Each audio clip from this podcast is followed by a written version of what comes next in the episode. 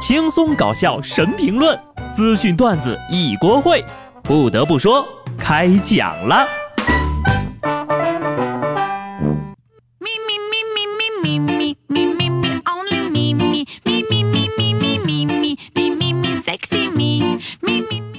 Hello，听众朋友们，大家好，这里是有趣的。不得不说，我是机智的小布。朋友们，聪明绝顶的科学依据来了。绝顶呢，不光聪明，还长寿呢。荷兰大学的一项研究发现呢，脱发的人有三个好处：一，不易患心血管疾病；九成的脱发呢，是因为雄性激素的水平过高。雄性激素分泌多的人体内的胆固醇分子不易积聚在血管壁上。二，更长寿，脱发者毛囊相关的一个基因能够有效抗衰老。三，更聪明。高雄性激素的水平呢，有利于右脑正常生理活动的开发和维持。其实我觉得还有一个好处，就是省了洗发水的钱。不过啊，你说都秃顶了，还不让我早点走，看来呀，脱发不但让人丑，还要让人丑的久。哎，你说哈，熬夜导致脱发，脱发又能长寿。是不是熬夜就可以长寿了呢？看完这个呀，我都有点生气了。我就觉得这些科研成果是越来越扯了。可能呀，专家也是想自我安慰一下吧。最近同样很生气的还有董小姐。全世界都知道，董明珠小姐对做手机有一种比罗永浩、雷军还坚韧不拔的情怀。另外呢，她还是一个行走的活广告，走到哪儿广告就打到哪儿。最近呢，董小姐参加活动的时候呢，她又生气了。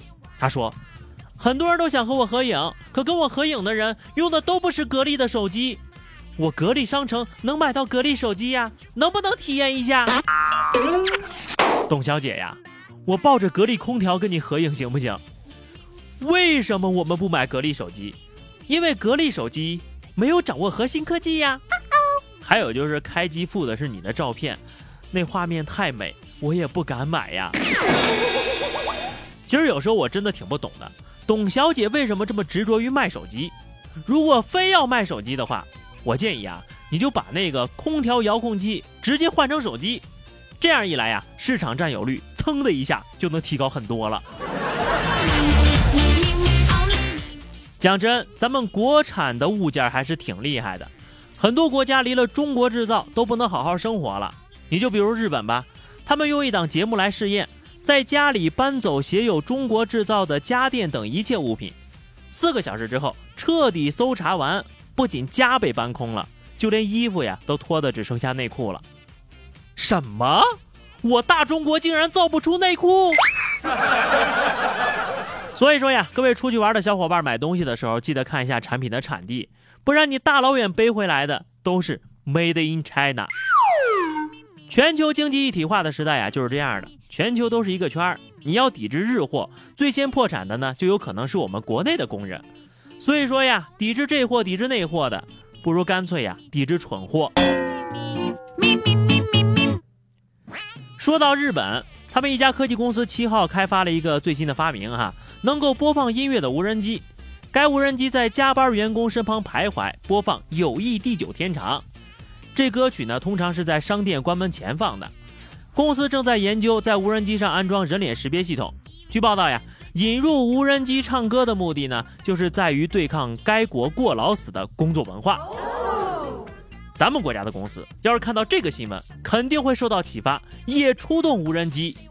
下班的时候呢，就在公司里反复播放《爱拼才会赢》《我是穷光蛋》《感觉身体被掏空》《爱上一个不回家的人》等等歌曲。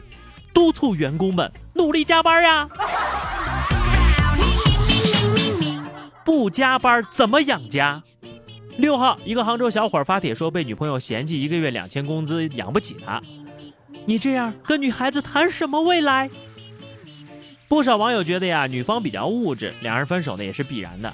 也有网友觉得女生考虑多一点是应该的，毕竟呢，结婚之后生活就变成了柴米油盐。说真的，我特别佩服这个小伙的勇气。一个月两千，讲真，真的不多。你都别说养女朋友了，你养条狗都费劲。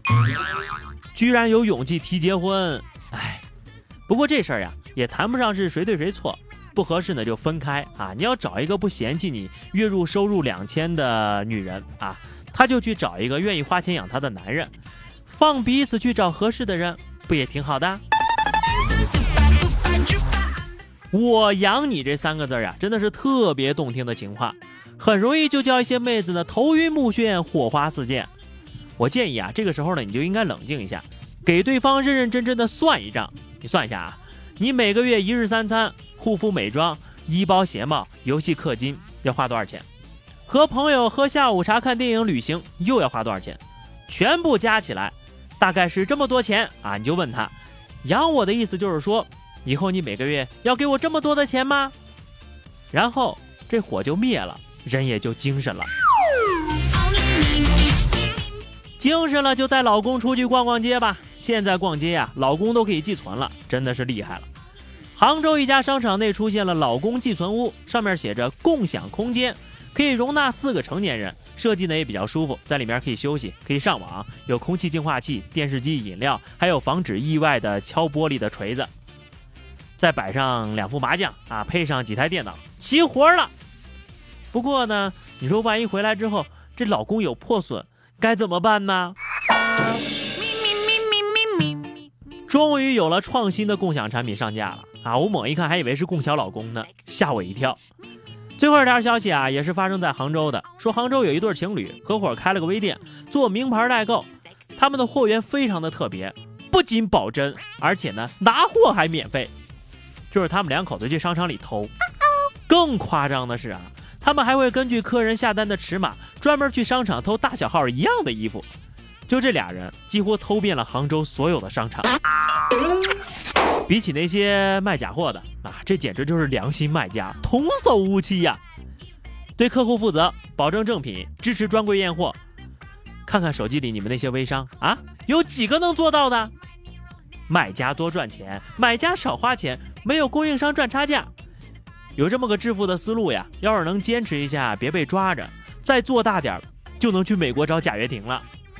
我建议啊，这俩人呢，还是送到派出所去寄存一下吧。好的，最后是话题时间啊！上期节目我们聊的是用一句话来证明你见过世面。听友暗香说，我所有的钱都在马云那儿，拉倒吧，那余额宝统共也就能存十万块钱。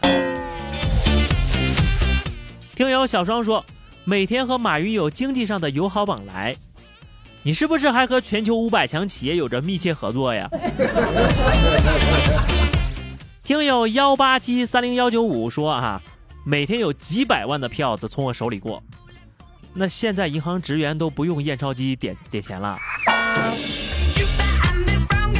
听友总有一转身的等待说，我有个朋友叫世面。